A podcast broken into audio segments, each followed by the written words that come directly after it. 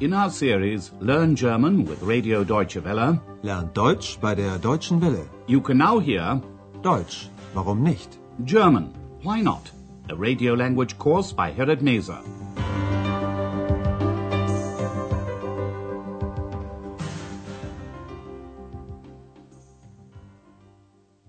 Liebe Hörerinnen und Hörer, Hello and welcome back.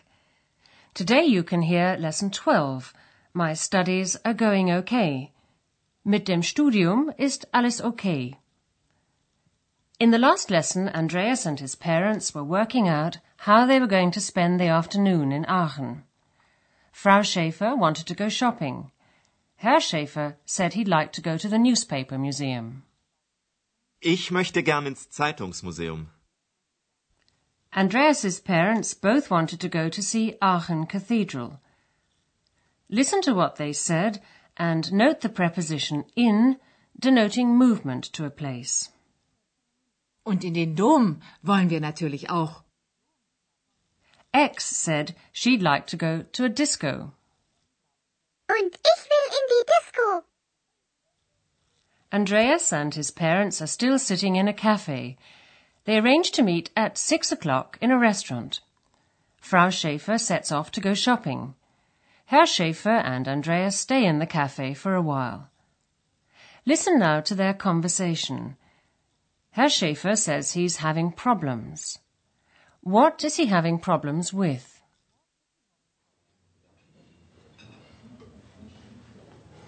Also, bis später. Tschüss. Tschüss, bis um sechs. Na, wie geht es dir? danke, mir geht es gut. Und euch? Der Mutter geht es sehr gut. Und dir? Auch gut, aber ich habe Probleme. Probleme? Ja. ich habe Probleme mit dem Computer. Du hast einen Computer? Da kann ich dir bestimmt helfen. Meinst du? Bestimmt. Herr Schäfer says he's having problems with his computer. Listen to the conversation once again. After Frau Schäfer leaves, Herr Schäfer asks Andreas how he's getting on. Na, wie geht es dir? Andreas says he's getting on fine.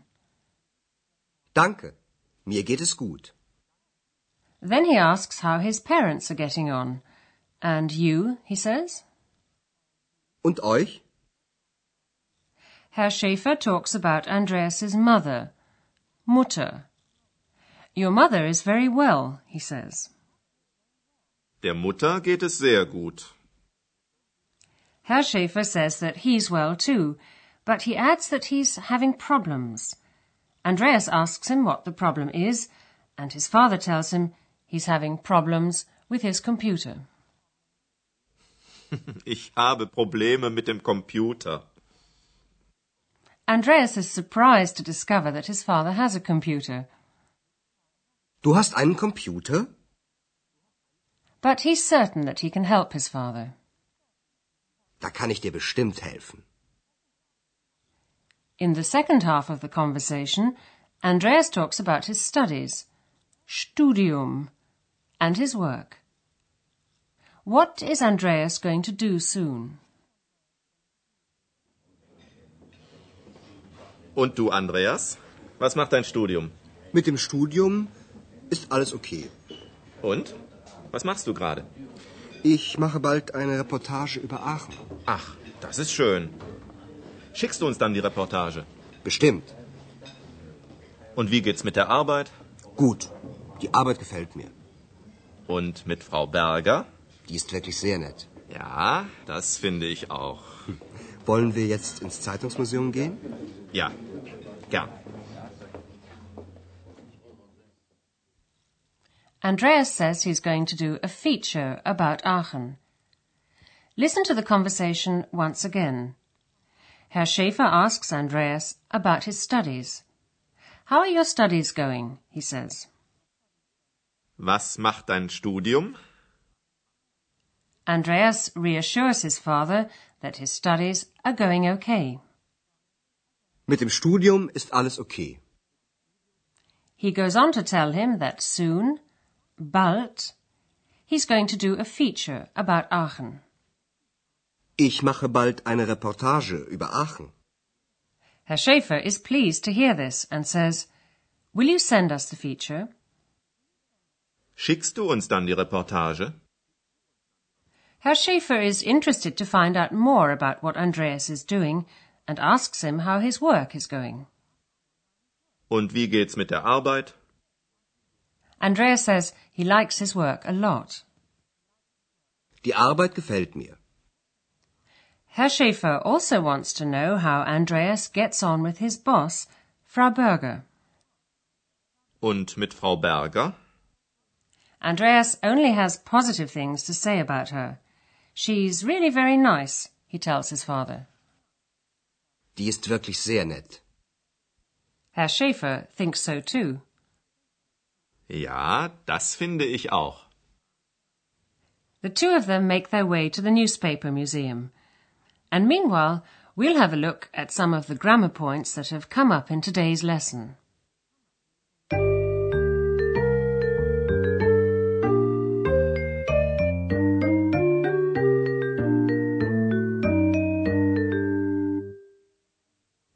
Today you- you've heard examples of the use of personal pronouns in the dative case.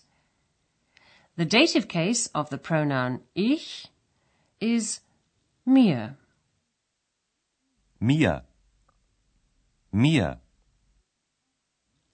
Listen to the first example with the verb gefallen, to please, which is always followed by the dative. Die Arbeit gefällt mir. The dative case of the pronoun du is dir. Dir. Dir.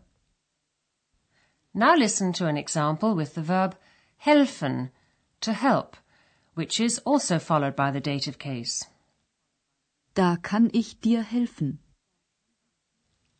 Next we come to the dative case of nouns and their articles.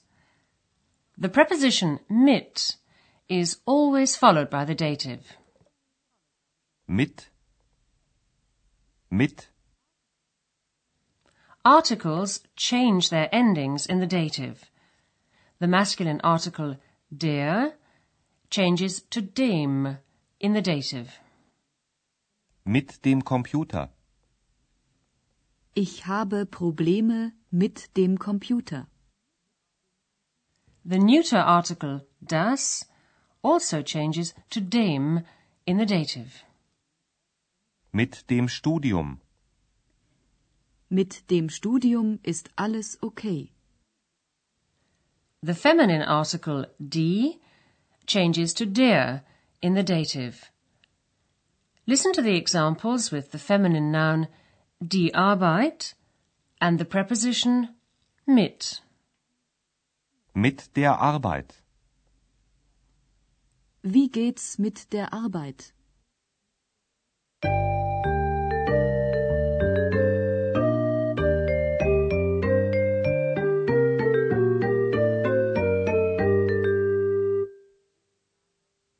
Listen to the dialogues once again from the beginning. And while you're listening to the music, sit back and relax.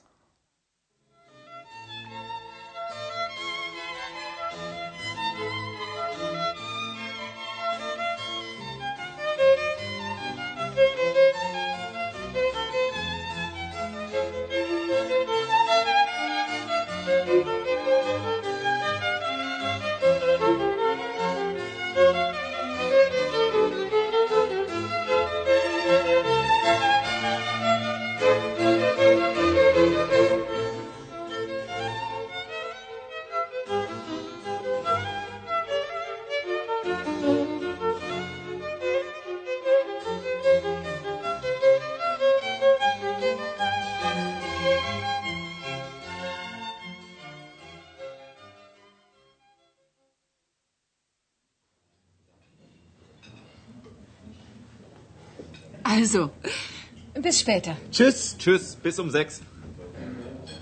Na, wie geht es dir? Danke, mir geht es gut. Und euch? Der Mutter geht es sehr gut. Und dir? Auch gut, aber ich habe Probleme.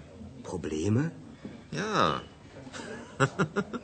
ich habe Probleme mit dem Computer. Du hast einen Computer? Da kann ich dir bestimmt helfen. Meinst du? Bestimmt. Herr Schäfer asks Andreas about his studies and his work. Und du, Andreas? Was macht dein Studium? Mit dem Studium ist alles okay. Und? Was machst du gerade? Ich mache bald eine Reportage über Aachen. Ach, das ist schön. Schickst du uns dann die Reportage? Bestimmt. Und wie geht's mit der Arbeit? Gut. Die Arbeit gefällt mir. Und mit Frau Berger? Die ist wirklich sehr nett. Ja, das finde ich auch. Wollen wir jetzt ins Zeitungsmuseum gehen? Ja, gern.